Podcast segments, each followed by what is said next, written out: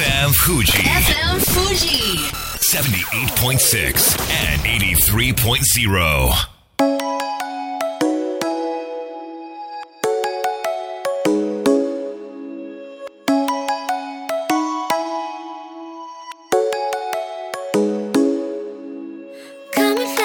月曜夜のひとときいかがお過ごしでしょうか？この番組「みんなのラジオは」自分の故郷を盛り上げたい。誰かの役に立ちたい。ぜひ知ってほしい聞いてほしい。そんなたくさんの思いを発信していく番組です。本日で第122回の放送。東京代々木のスタジオビビットより公開生放送でお届けしてまいります。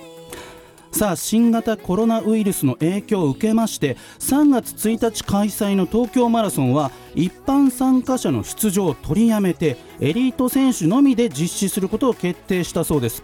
この東京マラソンもともとの定員は3万8000人でしたから多くの方々が3月1日に向けて準備していたと思います。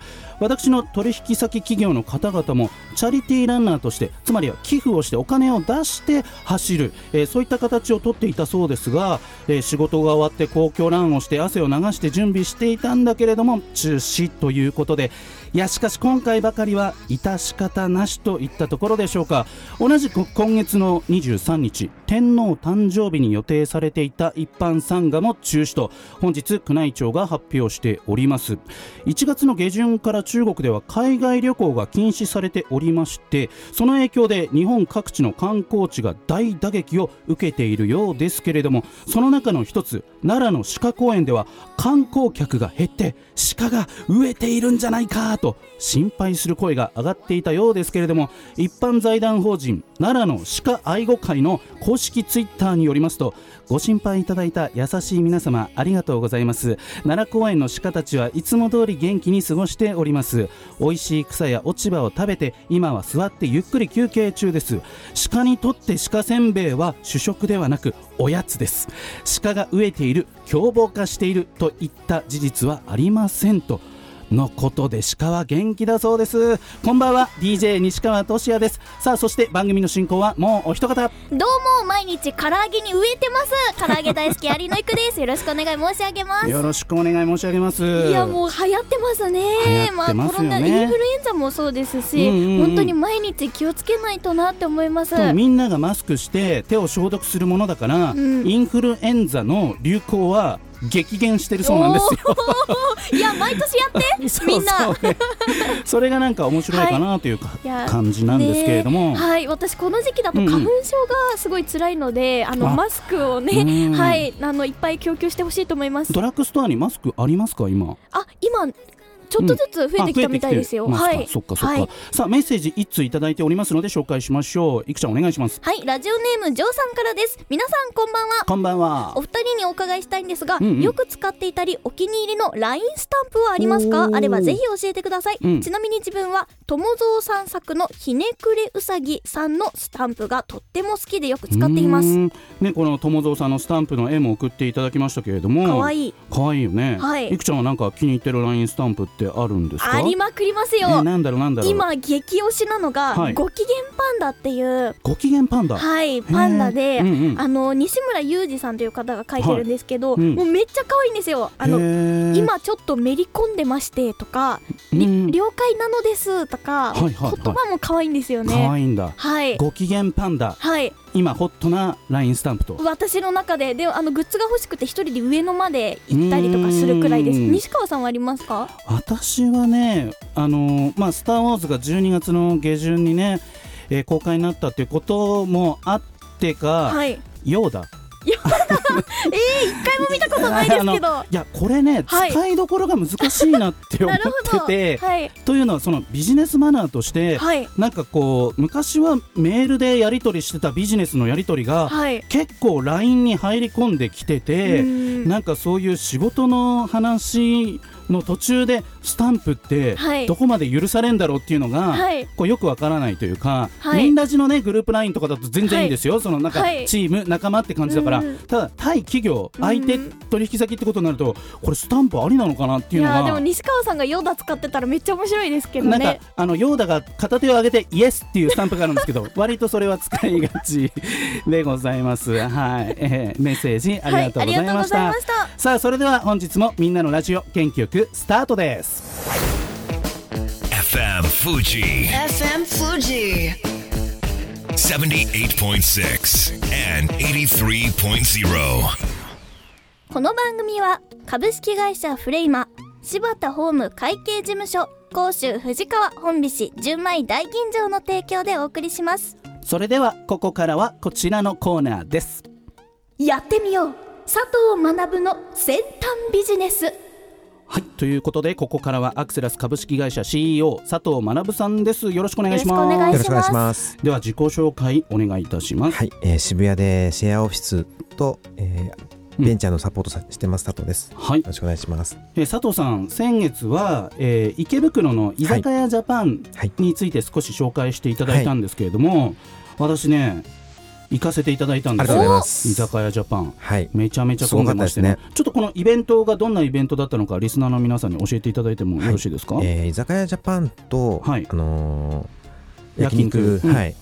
と両方やや開催されてて、はい。で私は居酒屋ジャパンの方に出店したんですけど、うんうんうんうん。合わせて2万4千人のええー。はい。来場があったと。来場者ってことで、いうことでまあその居酒屋をやっているやりたい人たち、まあ、企業さんですよね。そうですね。が集まってそれに対してうちの商品こういうのがありますよ、こういうお酒がありますよっていう、まあ、マッチングのイベントだったわけですけれども、まあ、大盛況だったわけでで美味しい料理もね、はい。一口サイズのたくさん並んでたんですけれども、やっぱそれ食べると、うん。ものすごい営業かかってですね、あのーどんな商売されてるんですかって聞かれて、飲食とか全然やってない僕は、はい。すごく苦しかった。だからねあのバクバク食べてやろうと思ってたんですけれどもそうはいかなかったですね、やっぱりね。為替はそうなりますからね。まあそうそうそうそうお客さんだと思ってますからね。そういうことなんですよ、はい。い、やでも佐藤さんのブースも盛り上がったようでよかったです、さあ今日はどんなテーマでいきましょうか？今日は今話題のね、うん。あのコロナウイルスはい。ので、うん。テレワーク、テレワーク。めちゃめちゃ沸騰キーワードにそうです今なっね。ていますけれども、はい。私のイメージだとテレワークって、まあ、会社に行かないで在宅でなんか仕事をするみたいな、そうですね。あの、うん。厳密にはそのテレワークっていうのは3つあって、はい。あのモバイルワークと、うん。はい、シェアあのなんですかあのうん。コワーキングスペースとか。はい。おはい。と在宅と3種類あるってことい。ろんなやり方があるってことなんです、少なくともその自分が所属している会社に行かない形をね取るってことですよね。はい、がテレワークですよね。うん場所と時間にとらわれずにで働くという。もうこのタイミングでそのテレワークを導入しますって言い始めてる企業もたくさんあるようですよですよねね。はい、そしてこの東京オリンピック中は大企業もいろいろと手を施そうですそうです。すとか。経産省の方から、うん。あのなるべく出勤しないようにという。へー。えそれって新型コロナウイルスの影響でそうなるんですか？もともとオリンピックの、うん、はいあのー通勤電車とか電車とかの交通機関の対策ですね。あそういうことなんですね、コロナウイルスが流行ってしまったから、オリンピック期間中、大企業の皆さん、テレワークでってわけじゃなくて、ではい。最初からそう決まっていたっていうことなんです、ね、偶然なんですけども、はい。大企業何回かテストしてますのでテレワークを。テレワークを。あそうなんだ、へええこれ他のオリンピックの時ってどうだったんですかね？そうですね。前回ロロンドンオリンピックはいですか、えー前回はリオ？前前々回。はい。ロンドンオリンピックはうん。8割の会社がテレワーク、2012年、はい、したってことなあんですけど、ーそんな8年前からテレワークを導入はい、して、ロンドンオリンピピックは、はい。そうなんですね。ロンドンと日本って似てるんですよね。い首都に集中してるっていう。かああ、あーそっか。一極集中しているところが似ているから、大企業の皆さんはテレワークで。そうです。これなんかサボったりする人とか発生しないんですかね？そうですね。企業さん的にはうん。いろいろな、まあフードの会社さんもあって、うんうんうんちゃんと椅子に座ってるかを、はい。こうチェックするシステムとかもあるんですよえーね、厳しい。厳しいですよね。厳しい。ですね、ええ。でも逆に椅子に座っていれば仕事をした風に見えるっていうのもねそうですそれはそれでも問題ですけどね、はい。いくちゃんの周りではどう？テレワークを導入しているはい会社とかお店とか。みんなじどうですか？みんなテレワーク。バカ野郎！みたいなダメか。ダメでしょ。う。まあその場合は収録とかね、はい。そういう形にはなると思うんですけど、うん。まあこれ生放送がはい。僕はいいなと思ってるんですけどね。それもねいいですよね。いいですよね。はい。え他にどう？関わってる企業さんとかさ、はい。なんかそういうところでテレワークって導入してるところありますか？あ結構ありますね、うんうんあとあのよくあのマイクロソフトさんでお仕事させていただいてるんですけど、ええ。マイクロソフトさんはこう夏に集合制度をど、テストでやってみようとかテレワークとかもそうなんですけど、うん。こうどんどん取り入れてうんやってみようっていうのはすごい感じますね。つまり社員さんがはい。会社、あの品川に出社しないで、はい、仕事をさせる。そうです。あとあの VR の会社さんとかでも、うんうん。あのついにあのオフィスがなくなりましたとか。はい、すごいですね。それをきっかけに、あのテレワーク完全テレワークになりましたっていう人とかもいます。う。んなんか違う問題がそれはそれで発生しそうですけどね。まあでも導入してはい。試してみるっていうのはすごくいいことかもしれないですね。そうですねなんかこのテレワークを導入することのメリットって他に何かありますかね？まあ、なるべくメリットというか、うん。まあなるべくこうデジタル化して仕事をデジタル化していくっていうのが大事で、はい。うん。はい。例えば出社しないってことはその分の交通費は払わなくていいとか。いいですよね。あと家賃ですよね。オフィスがち小さくできるとか。あそうそうですよね。だからつまりもう全員集合することはほぼありえないと。うん社員が300人いても100人がテレワークしてるので200人サイズのオフィスでも大丈夫みたいなそういうことも可能で私が前いたサイボーズは、はい。みんな会社に来なくなったので,、うん。で社員がこう会社に来たいところってどこだろうってことで、はい。日本橋の駅の上に、はい、はい、オフィスを移したんですよね。日本橋の駅の上ってええコレド日本橋の横の、はいはい。本当コレドは横なんですよね、はい。駅の駅の真上ですね。今住友のビルが建って。へえ、あ日本橋が割と人気のエリアだったってことですか？あそこ今いろんな線路線が入ってるじゃないですか。ね。うんうん。うんあ利便性のいいところにはい。引っ越しをして、引っ越しして、ここだったら行ってもいいぞみたいな、はい、しかもなんか綺麗なオフィス。ああそっか今時のオフィスに変えて。今時のオフィスなら行きたいですね。そうですよね。そっかでもこれってテレワークその、まあ、IT 企業とかだと導入しやすいのかなっていう感じがするんですけど例えばこのカフェとか飲食居酒屋それこそ。だとこれどどうなんですか？そうです。導入なかなかサービス業者難しいんですけどね。まあアマゾンがねアマゾン GO ですかショップ出したりとか、うん。あと今マイクロソフトさんがね。はい、うん、なんですか？あのエースコックさんのカップラーメンを、あの AI とかロボットで提供するっていうポップアップショップができてるんですよ。えでも、はい。カップラーメンの自動販売機ってはい。すで、にいくらでもあるじゃないですか、はいそれじゃなくて？じゃなくて、うん。ロボットたちがもうすべて完結する？ロボットで完結するんロですよ。ボットで完結するはい。カップラーメンのはい。自動販売機というか、はい。ラーメン屋ですよね。ラーメン屋。もうもはや自一応ラーメン分でじゃない屋ですよね、はい。へー。え食べて、はいその食べ終わったものはどうなります？それ。多分ミロボットたちが片付けてくれる。すはい、ごい。いや実はまだ行ったことなくあ行ったこてとない。はい、うんうん。渋谷なんで行きましょう今度みんなで。行きたいですね、はい。ここ代々木ですから、はい。原宿渋谷でついちゃいますからね、はい。まあ、そうやって飲食も無人化で営業できるとこも増えてくる形を模索している。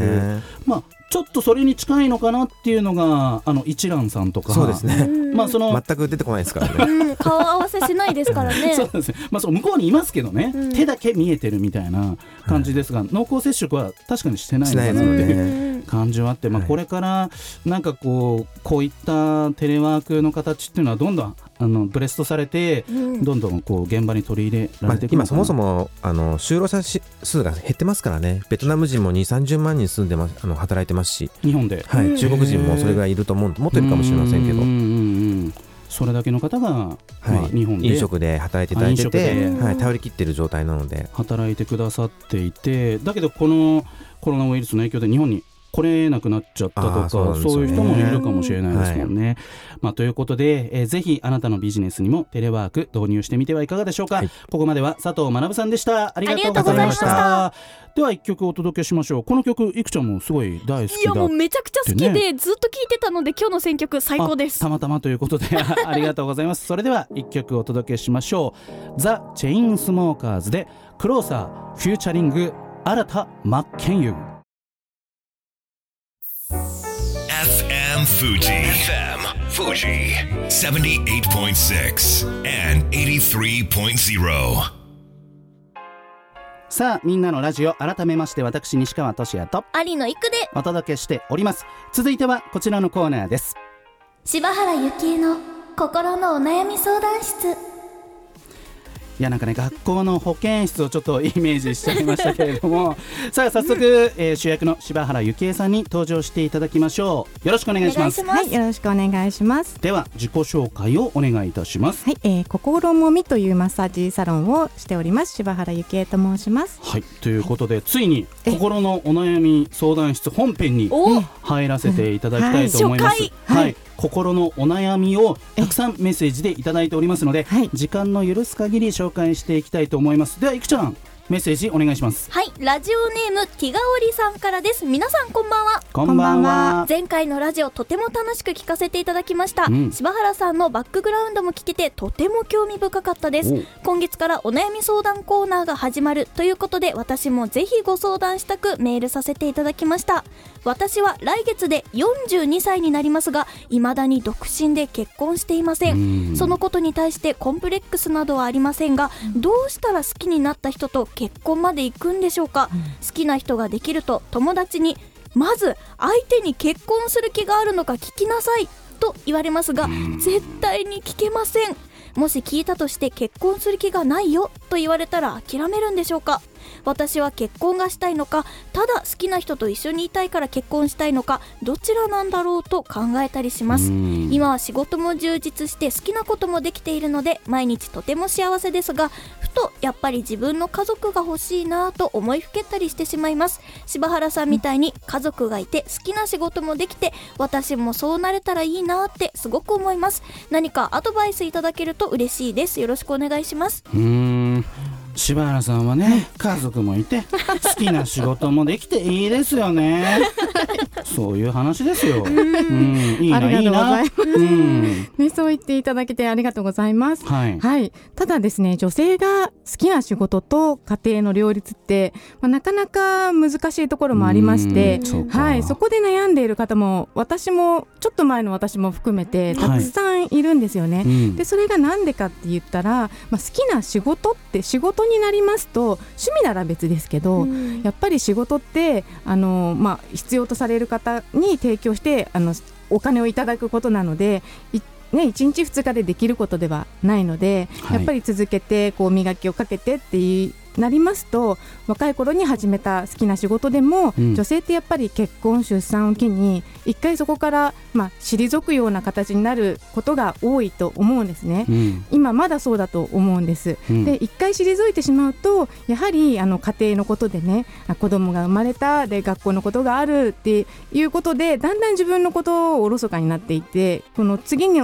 次にどこでスタートしていいのかっていうところでまた悩んでる方多いと思うんですよね。はいでまあ私はたまたま今こう両立っていうところで、まあ、楽しくやらせてもらってますけれどもでその手香織さんの、えーお悩みのところでいきますとあのー多分手香織さんご自身が、まあ、結婚したいのか、まあ、したくないというかただ好きな人人人と一緒にいられたらそれでいいのかそこがまだ答えが出てないからこうのお悩みの中に迷宮入りっていうか入ってしまっているのかなと思うんですけれども、あのーそうですね私は好きな人と結婚するっていうことがゴールではないと思ってるんですよね。あの一緒にいられたらいいんじゃないって思うんですけれどもただ周りのお友達とかはまあねやっぱり心配だからうん結婚ね相手が結婚する気あるのかっておっしゃると思うんですけどもそれはまあ友達の意見なので自分がどうしたいかをまずこう見つけ出してその答えは自分の中にしかないと思うので、はい、そこを見つけ出していったら次のステップ見つかるのかなって思います。うん。でその時にやっぱり自分がこう家族が欲しいって思って将来の不安とか寂しさとかを、にフォーカスしちゃうと、うんそれが重なっていくのであのやっぱり毎日のことが未来を作ると思ってるので、はい。せっかく今手香織さん仕事も充実していて好きなことができてて毎日幸せってこんな風に言い切れる人って逆になかなかいないと思うんですよね。はい。はい、なのでその幸せな方にフォーカスしていけばその積み重ねで、まあ、幸せな未来しか待ってないと思うのでうん。そっちにあの視線を向ければあの素敵な彼と、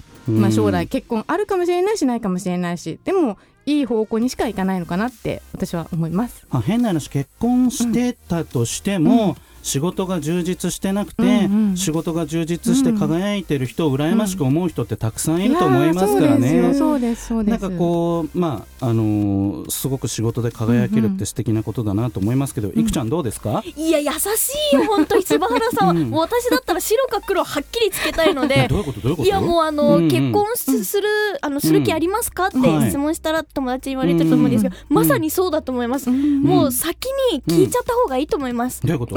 そのいやもう結婚する気あんのって。あその付き合ってるパートナーの方に はいはにい。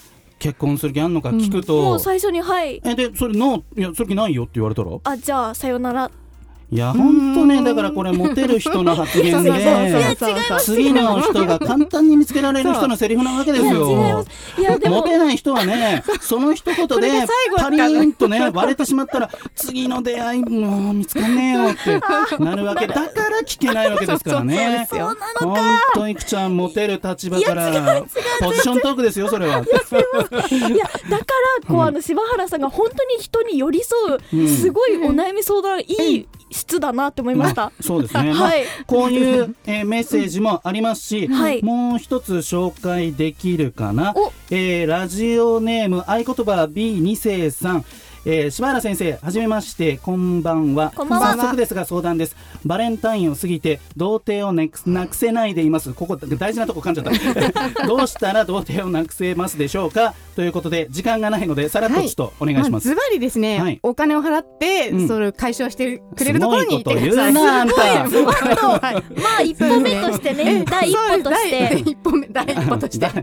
第2歩なんだよって話ですけど、もう濃厚接触ですからね、ぜひ時期的に気をつけていただければと思います。ここまでは柴原幸恵さんでした。ありがとうございま。したそれでは素敵な1週間を、また来週この番組は AB ラボ株式会社サムシングファンアクセラス株式会社今日より明日あなたの未来に寄り添うサロン心もみの提供でお送りしましたように浮かぶ思い出に涙流した健やかなる時も心やめる時も励ましてくれたしいつだって味方でいてくれた。勘違いした僕はそんな状況に